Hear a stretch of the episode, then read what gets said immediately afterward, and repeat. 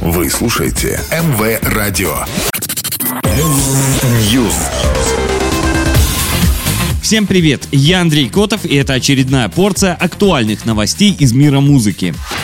Дрейк и 21 Savage выпустили 4 ноября совместный альбом Hillos. В пластинку вошли 16 треков, к записи одного из которых присоединился специальный гость Трэвис Скотт. Это не первый опыт их сотрудничества. Ранее рэперы записывали дуэты для альбома Дрейка.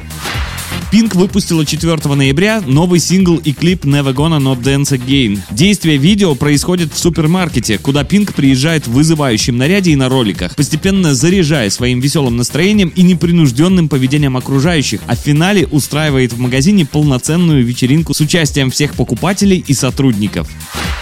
Премьера клипа Робби Уильямса «Last» состоялась 4 ноября. В видео можно увидеть кадры клипов, сценических выступлений и другой хроники с участием Уильямса. Напомню, «Last» — это новый трек исполнителя, вошедший в альбом оркестровых версий его хитов.